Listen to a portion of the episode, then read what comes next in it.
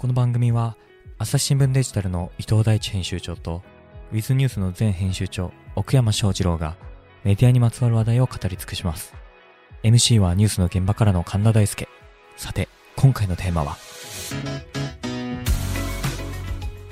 はい、えーね、11月の13日配信分でございます。よろしくお願いします。よろしくお願いしますねえー3本目ですね、収録。はい。で、今回は、なんと、毎度おなじみ、奥山翔二郎さんの持ち込みネタでね、はい。にぎにぎしくお送りしようかなと思ってるんですけれども、これがね、面白い話で、あ、じゃあ奥山さんちょっと紹介してもらっていいですか？この、コンクリート製の仏像は本物か、ツイートから考える本物論ということなんですけれども、はい。はい。どんな話ですかね？これがですね、あるツイートが私のタイムラインに入ってきまして、うん。で、それが気になったんでご提案申し上げたんですけど、うんえー、なんかまあ仏像の専門家の方のアカウントだったんですね。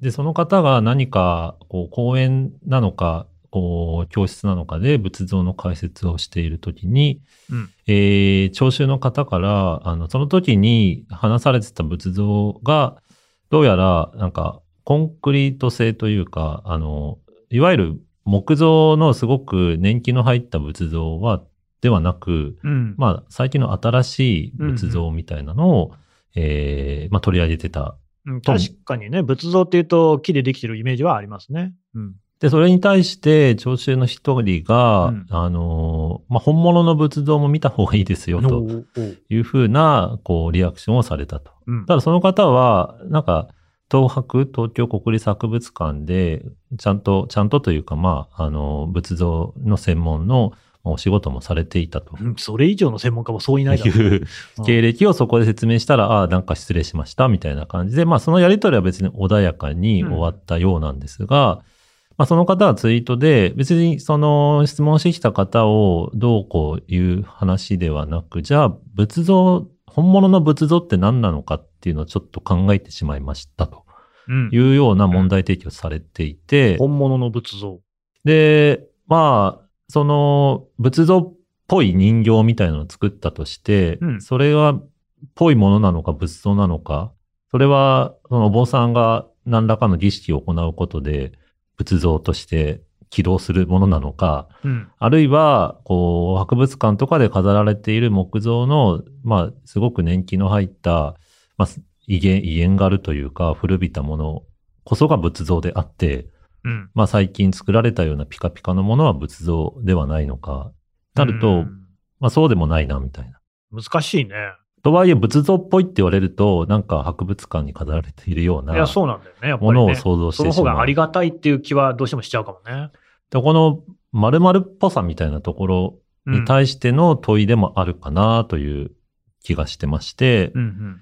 でまあ強引にメディアに引きつけて考えると、はい。そのフェイクニュースみたいなのが今問題化されてる中で、そうですね。そのニュースっぽさみたいなところが、こうんう、由来でいるところが私の中ではちょっと結びついたところもあって、うんまあ信じる信じないみたいな意味で言うと結構仏像と似てる部分も出てくるのかな。うん。まあ情報のいかがわしさみたいなところで言うとよりわかりやすいような気もするんですけど、なんか仏像っぽくない単なる、こう、まあおも、なんでしょうね。お土産屋さんとかで売ってるようなものを信仰の対象としては見ないというのと同じような形で、例えば既存のメディアのニュースがそう見られちゃっている状況があるのか、あるいはフェイクニュースをちゃんと見抜く人は、それが、こう、お土産屋さんの仏像とアクティベートされた仏像を見分けられているのか、と、ぐるぐるぐるぐる回ってきた難しいな。仏像の話に絞った方がいいんじゃないですか。とりあえずまず仏像の話を仏像の話しましょうね仏像、はい本物の仏像、今、えー議論になっていたのは、えっ、と、コンクリート製の仏像と木製の仏像ありますよねと。はい。で、仏像の定義自体は、何なの？あの、お坊さんが、僧侶が、まあ多分宗派によって違うと思うんですよね。まあ、なんとなく一般的にはお坊さんが、まあ、仏師みたいな、うんその専門の職人が作り、それに対して何らかの祈りを捧げると、なんかご本尊みたいな感じ。あれだよね、。だから仏作って魂入れずなんていうね、ことわざあるけど、要するに魂を入れるっていう行為を、お僧侶が行うと。うそうするとそれが仏像であるってことだから、材質は本来は関係ないわけだ。そうですね。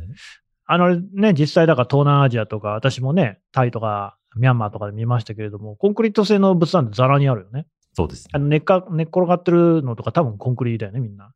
だし日本にもありますよ。まあまあ、巨大物。牛久の大仏とかってあれ何製なんだろうね。木製ではないですよね。木製ではないですからね。ねうん。っていうことで、だけど、一方で、えーもう、仏像らしさみたいなのを考えると、確かにまあ木製のものっていうのを思い浮かべがちかな。この、なんか、まあ、ある意味、いかがわしさとの違いとも言えるかもしれないんですけど、いかがわしさ。本物じゃないみたいな風に、どっちかを考えちゃうわけですようんね。確かに、タイとか行って最初に仏像を見ると、なんか日本のと全然違うなっていうふうには思うもんね。あれ、俺の知ってるのと違うっていうさ。でも、そもそも仏像って出来たての時は、ピカピカしてるわけじゃないですか。うん。で、それがだんだん剥がれてって、そうなんだよね。下地が出てきて、うんいい具合になったのが博物館にないるわけで、うん。そうすると本物の仏像って実はピカピカの方なんじゃないかっていう。ああ。むしろ俺らが思ってるのの逆である。もはやあれは美術品の境地に達しちゃって信仰の対象なのかっていうと、信仰の対象あんなガラスケースを収めちゃっていいのみたいな話。うん。ペンキちゃんと塗り直したりしてる方が、むしろちゃんとしてるっていう言い方もできるわけだ。そうですよね。新品。うん。どうする伊藤さん？この話。まあ、これ仏像とはって話になってきますよね。うん。でもさ、何のアクティベートもされてなくても、うん例えば今あるコンクリの仏像が、んその辺野ざらしにして、20年、30年経ったらぽく見えるんじゃないですか。うん。なるほど。例えば苔むしたりしたらさ。あまあ、そう苔むしたら完全にそうだよね。そのぼ仏像っぽさって別に、なんかあれなんじゃないですか。古いのを見てる人は古いのに見えるし、金色のものを毎日のように見てたら、金色のものに見えるしっていう、なんかその、その人の中の仏像像が、うん。とどう乖離してるかってことなんじゃないですか。うんうんうんうんうんうん。そうだよね。それじゃあもう味噌とかと一緒だね。だってコンクリだってアクティベートしたらいいわけでしょ。そうよ。ね。でもそこのまあ支持者がどれだけいるかみたいな。ああ、まあね。信心の道具として考えると。うん。やっぱ博物館仏像は分かりやすいですよね。うん。うん。ザ仏像みたいうん。そうね。歴史的に価値があるな。価値がある。そうやって考えると、しかし仏像っていうのもさ、仏様の形をしているとも限らないのかな、あれって。まあ宗派によるんでしょうけど、究極は信仰の対象であれば別にうね。ん。で、こう、やっぱ同じものを美術品として見るのか、その、えっと古いもの、うん骨董品として見てるのか、信仰の対象と見てるのかによって多分全然違うんじゃないですか。うんうんうん話が変わってくるんじゃないですか。だからほら、えっ、と、仏舎利だから仏様のこう骨の一部だよっていうふうに、仏様っていうかあれだな、釈迦、ね、ゴーダマシッダールタの、うんお骨の一部だよみたいなものが、まあ、ご本尊だみたいな感じで、まことしやかにね、本当かどうかわかんないですけれども、えー持たれているところもある。キリスト教でも聖遺物っていうのがありますよね。だから別に必ずしも、キリスト教の世界でももちろんさ、イエス・キリストって像があるし、十字架もあるんだけれども、そういう全然別のものとかも信仰の対象にはなるわけだ。だからなんかまあ、そういうこう信仰っていうのと、今回のね、その仏像の話。あまあ、何であるかっていうことよりも、何に価値があるか。そこが問題だっていうことですよね。やっぱり生物と、うん。例えばアートみたいなの関係ってものすごい強いので、ね中ね中世美術とかと切っても切り離せない関係があるんで、多分別々のものじゃないんでしょうね、きっとうん。うね。ん。うん。うんこれ、どう展開すればいいのこの話。小山さんはなんかこう、やっぱこう、こういう話になるんじゃないかって思う。あ、そうか、ニュースの話だったね。そうそう。そこでなんか、その、側みたいなところのもっともらしさっていうのが、ああ。勝手に動き出すと、うん中身が伴ってないものが本物に見えるみたいな変化も起こっちゃうのかな。なニュースっぽい文体で書いてあると、本物っぽく見えるってことね。そう。だからそれはアクティベートされてない、むっちゃ年季入った木造の人形がうん。信仰を集めてしまうのが、もしかしたら、まあ、超強引に言えばフェイクニュースみたいな。報道におけるアクティベートって何かね。そうそう。いや、それね、むっちゃ考えてて、ソーシャルうがん、ツイッターが2011年の震災の時にもてはやされて、されたね。これは使えるぞみたいになった時に、うん。まあ、いろんな情報が入ってきちゃうわけじゃないですか。そうね。で、それまでの変な情報って、変なホームページの側とセットだったんですよね。うん？だからパッと見なんかやばそうなページにやばそうな文章が載ってたん2ですよチャンネルに書いてあるとか、とか、爆災に書いてあるとかそういうこと？あとまあデザインとかも、明らかに、なんか素人が作ったりアメゾンワールドみたいなねそうそうそう。はいはいはい。ただ、そのテキスト部分だけが抽出されてツイッターのあフォームになった途端ああ、確かにね。すごい見分けがつきにくくなったぞっていうのを感じたんですね。昔のアングルサイトは確かに見分けなかったね。そうそう。パッと見ただけで、うん。あこういう世界観の人だなっていうのが。うーん。で、もっと言うと、僕らが支局にいた時とかは、ファックスでうん怪文書みたいなのが来て、えーよくよく聞きますね。で、それもやっぱ怪文書フォーマットってあったわけじゃないですか。ありましたね。で、まあ、見てる分には楽しいですけど、楽しくね、それを記事にするかっつうと、しませんね。ゴミ箱ああ、そうか。それで見分けられるからね。そう。で、うんそれは、ただテキスト部分だけが抽出されて、それが、なんか、インスタとかに上げられたりとかわかんないですけど、まあ、側で判断つかなかった時に、めんどくさいことが起こるじゃないかな、みたいなのが今、あ、それ、そうだね。結構側大事なんじゃないか。いや、あのーそれで言うとさ、えっ、と、ツイートとかもそうだし、まあ、インスタとかもそうかな。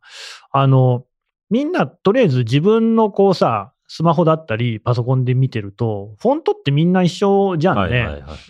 だから、その書き文字とかに出てくる、この人のなんか人となりってあるじゃないですか。は、一切出てこないから、多分、実生活だと、ここの人ちょっと注意しなきゃいけないなって思うようなものは、なくなってんだよね。で、結構、何のこう、バリアも張らずにそういう人たちと交流して、うっかり傷ついたりみたいなことはあるだろうね。んやばいポイントが少なくなっちゃってる。わ、かるわかる。そうだね。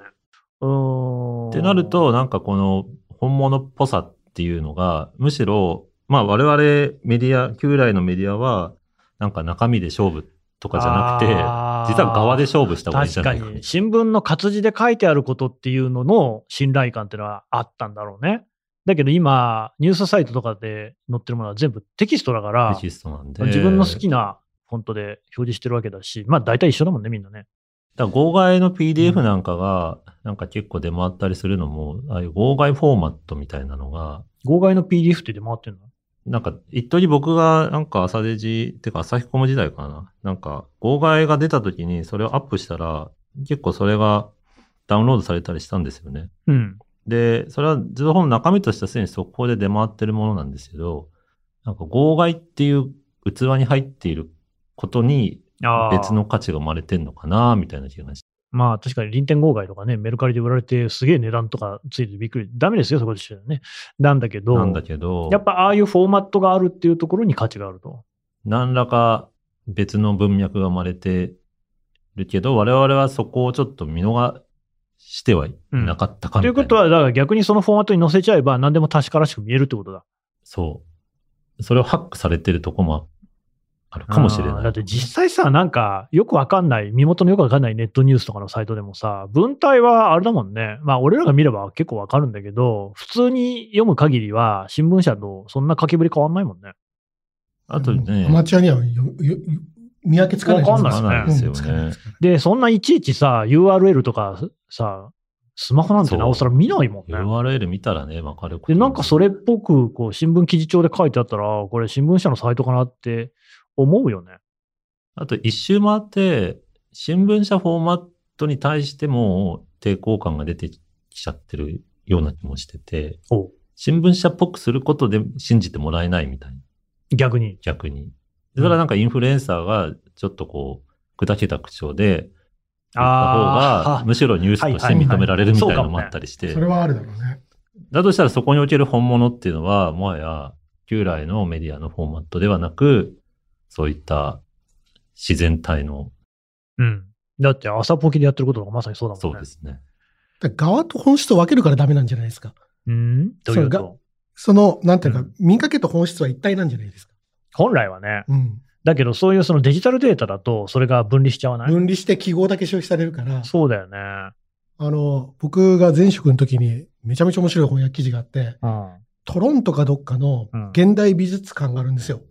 確かトロントだと思いますけど、はい。そこで、ある人がこんなことしちゃダメですよ。いたずらで、その、作品が貸し出されてるスペースがあったんですね。うん空きのスペースがあって、そこに自分のメガネ置いたら、それ作品だとも勘違いして みんな写真撮り始めたっていうなんかそういう話は聞いたことあるなこれってまさに別に記号をその現代美術館のフォーマットの中に落とし込むと作品に見えるっていう。本当そうですよね。うん。わかる。特に現代美術ってそういう感じありますからね。あるあるある。だからその、です、現代美術ってそこを、こうなんていうかシニカルに捉えてる側面ってあるじゃないですか。うんうん 本質って一体何なんだみたいなところ。なので、なんかそういうことを思い出しましたね。そうすると結局我々はフォーマットの方を消費しているっていう、そういうことですかね。うーん。多分にそうなんじゃないですか。だとしたらさ、インフルエンサーのことを言う言ってることを信じてる人の方がさ、知的なんじゃない？まあ、トレンドはちゃんと追いかけてるわけです。トレンドはっていうか、なんかその信用性みたいなの、確からしさみたいなものも、フォーマットに求めちゃうよりも、人に求めた方が、まだしも信頼できるんじゃない？そもそもさ、職業の名前とかがさ、うん YouTuber とか新聞記者とかさ、側の話しかしないじゃん。確かに。そうね。うん。なんか、トゥルースリポーターみたいなこと言わないじゃん。言わない言わない。なんか言われたらそんなやついたら気持ち悪いじゃん怪しいね。言われたら気持ち悪いじゃんそのなんかどっかの宗教だよ、そんな。ああ。うんだからやっぱり側の方が大事なんじゃない？やっぱり。で、あ、側の方が大事だと。がの方がって言い方はあれだけど。いやいやいや、あの、うん忘れてるかもしれないけど、ほら、俺たちって報道の仕事してんじゃん。うん で、報道の仕事っていう意味で言うと、やっぱり事実を伝えるってことが大事じゃないですか。こっちは頑張って事実さ、調べてきて、えーパッケージしましたと。だけど、それがその、なんか、本当に事実かどうかっていうのが読者から判断できなかったら、どんなにこっちが頑張ってももう何の意味もないですよね。でそこに果たす側の役割は、もう一回再評価した方がいいかもしれないですね。うん。ああいう紙の新聞のフォーマットみたいな、たまにまあ結婚新聞とか作るああ、そういう新聞っぽいものがあどんどん、としょっちゅう御殿ラジオの番ね、仕事してます趣味なんで新聞作るのが。ね。あれやおめでとうございます。はい。あれやると、なんかこう、ぽさを突き詰めるスイッチは入るんですね。新聞だったらこういう感じだろうな、みたいな。うん。まあちょっと想像の世界にはなりますけども、でもそれによって生まれる何かこう雰囲気とか世界観はあって、で、それをまあパロディでやるのはパロディとして面白いんですけど、実は割と本質的なところがあったのではないかという気もうん。します。確かに、こう、欧米の新聞社とか、もしくは、えっと、ネット専業メディアとかも、今もう本当にカラーオフになってきて、うん。カラー使わなくて、むしろ紙の新聞っぽいんですよ。使ってるフォントとか逆にね。逆に。で、あれは多分、そのガワの、いや、ガワの効果だとそうね思うんですよ。確かにそうだね。うん。ニューヨークタイムズとかもそうだもんね。そうでしょ。ワもともとそうだってそうでしょニュー。ヨークタイムズって新聞みたいな形してるよね、あれね。ねだって、本来だったら別に制約ないわけですよ。カラーにしたってコストかかるわけでもないし、デジタルの場合はね。はで、た、で、バズウィードにいたベン・スミスが辞めて作った新しいメディアも、すごい新聞っぽいんですよ。うーん。あのね、ちょっと薄いクリーム色のうん。背景に黒インクっていうようなのをあ模してるんですよ。あるじゃないですか、ちょっと。あ。あるあクリームるある。色の紙ある。あるある。アメリカ。アメリカとかの新聞だと。うん。日本はあんまりないですけどね。そうね。んああ、なるほどね。と、それに引き換えさ、日本の新聞社って朝日新聞もそうだけどさ、全然新聞模してないね。模してないんですよ。あれ何なんだろうね。リニューアルのたんびに、なんかそういう案は出るけど、縦書き難しいから朝日新聞ポッドキャスト皆さん、こんにちは。朝日新聞ポッドキャストには他にもおすすめの番組があります。新聞一面じゃなくても大事なこと、SDGs を話そう。月曜から金曜日まで多彩なテーマをお届けします。どこかの誰かの人生の匂いがする番組とリスナーさんから好評です。SDGs を話そうで検索してみてください。縦書きやっぱあれじゃないですかね。モバイルデバイスとの相性が悪いんじゃないです最かね。悪っぽいよね。うんまあ、紙面ビューアーみたいなのもちろん昔からありますけど、そういうことじゃないんだよもねっ。とシュッとできるはずではありますよね。いやー、なんかそれすげえ大事な話だっていう気がしてきた。漫画はそこに適用したじゃないですか。そうですね。ね。まあ漫画も2種類あるんだけど、こうやってペロペロって見て、今までの漫画を見ていくやつと、もう本当にあの縦にコマがなら流れていくやつと、ね、ウェブトゥーンって呼ばれる、ね。ありますけれども、まあ両方それなりに適合している。新聞のフォーマットってのは一切適合してないっていうか、うん適合しているのはテキストになったものだけだね。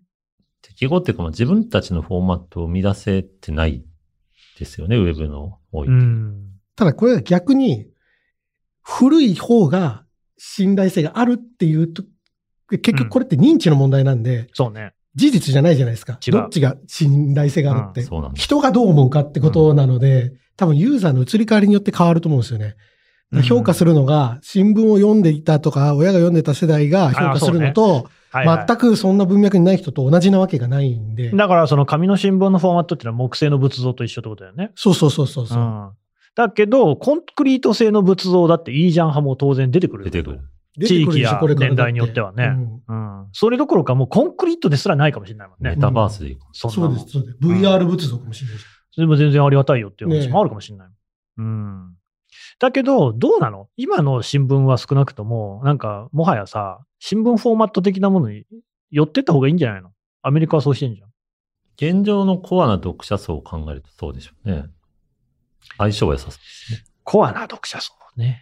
ただ、まあそこはイノベーションのジレンマで、じゃあ次のフォーマットを考えたときに、そもそもの内容とちゃんとリンクできるのかただやっぱ側はセットで考えないと、これはまあ、記事の書き方とかにもつながると思うんですよ。同じ素材でもどういうふうに書くかみたいなので、こうやってこう、イノベーションの話ですけど、やっぱり、こう、非連続なイノベーションが起こるときって、うん。やっぱ片足は、今の世界に足突っ込んどかなきゃいけないんですよ。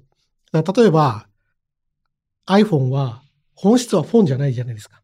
電話じゃないじゃないですか、別に。うん電話もできるインターネット端末じゃん。そうね。だけど、あ、もし2007年とかに、フォンってつけなきゃ売れないんですよ。確かに。うん。アイプレートだったら。あれが、そう、なんとなく、確かに。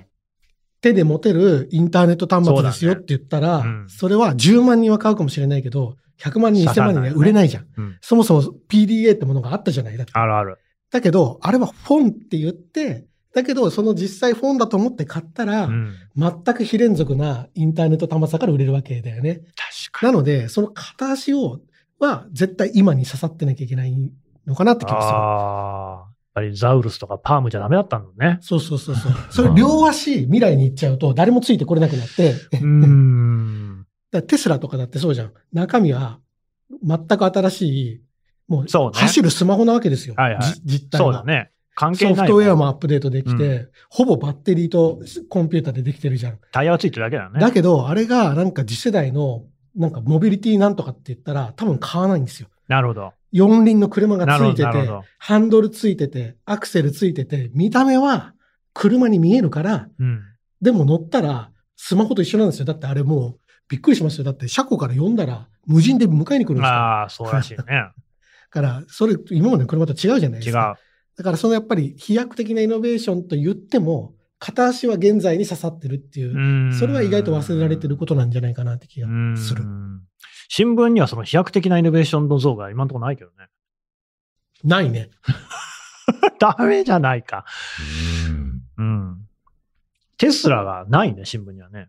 だってニューヨークタイムズとか、その成功例を見ても、やってること自体は、まあ割はいとそのジャーナリズム自体は100年前とそんな大きくは変わらないんだよねだそ。こがもしかしたらニューヨークタイムズの強さというか、うん。まあ、ちゃんと調査報道をやってて、ただそれはなんか新聞フォン的なところで、それのために新聞は買わない。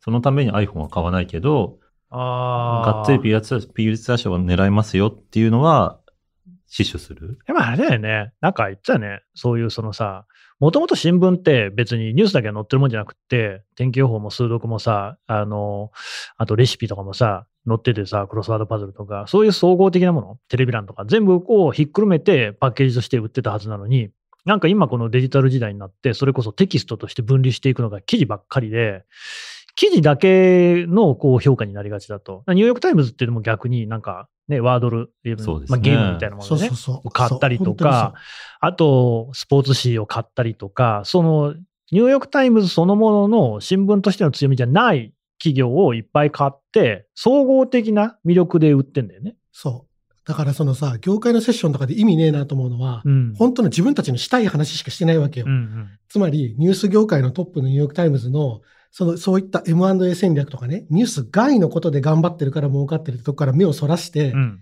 本当のニュースの中の、そのビジュアルをこうやってます。だから成功したんです全くおかしいんだよ、そんなの違うね似たようなことみんなやってるんだから。うん。そこを分けてるのは、やっぱり今言ったように、いろんな企業を買ったり、だってあの、ソーシャルメディアマーケティング会社とかも買ってるんですよ。とか、AR の会社買ったり、いろんな会社買って、ね。だいぶ無駄なお金も使いながら、こうなってるっていうようなことですよね。だから、うん。